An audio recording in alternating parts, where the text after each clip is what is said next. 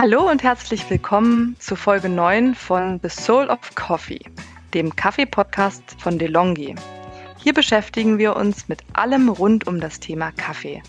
Das fängt an beim Anbau, geht über die Ernte, über den Handel bis zum Röstgrad, aber auch über die Zubereitung, zur Gesundheit und zu aktuellen Trends in der Kaffeewelt.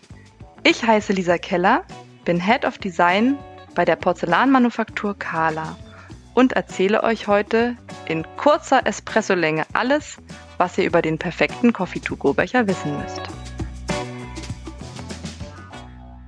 Kaffee ist für mich ein Morgenritual. Also ich trinke ihn morgens, aber ich nehme den Kaffee auch super gerne mit. Und ich habe vor fünf Jahren eben den To-Go-Becher aus Porzellan entwickelt. Und es gab häufig Leute, die gesagt haben, Mensch, warum isoliert der denn nicht? Und warum hält der das Getränk nicht stundenlang warm? Liegt daran, dass man das Produkt des To-Go-Bechers, ein Mehrwegprodukt erstmals war, wirklich mit einem Produkt im Markt verglich, das es schon gab. Und das war eben der Thermobecher.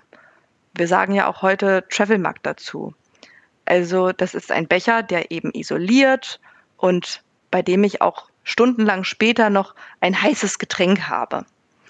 Naja, also bei dem Cuppet-Becher ist es aber so gewesen, dass ich natürlich eine Alternative entwickeln wollte zum Pappbecher.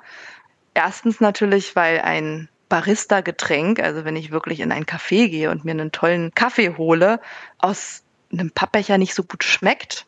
Das sind dann auch diese Dinge, diese sinnlichen Wahrnehmungen. Man riecht auch die Pappe. Und auf der anderen Seite ist es eben so, im Vergleich zum Thermobecher genieße ich den Barista-Kaffee oder auch den tollen Kaffee, den ich mir zu Hause, ähnlich wie ein Barista-Profi äh, zubereitet habe, den genieße ich ja sofort, den möchte ich nicht Stunden später in der U-Bahn dann trinken. Naja, was ist noch wichtig? Also bei dem To-Go-Becher ist es so, dass er wirklich ergonomisch sein muss. Wenn ich jetzt am Tisch sitze und da meinen Kaffee aus der Tasse trinke, dann kann ich die Tasse immer wieder abstellen. Beim To-Go-Becher ist es so, ich nehme den mit, ich halte den in der Hand. Ich habe ihn die ganze Zeit dabei. Deswegen ist super wichtig, dass der gut in der Hand sitzt, dass er nicht rausrutscht. Aber auch, dass die Nase nicht anstößt, was ich häufig bei einem Kunststoffdeckel auf diesem Pappbecher habe. Und er ist natürlich auch ein Accessoire.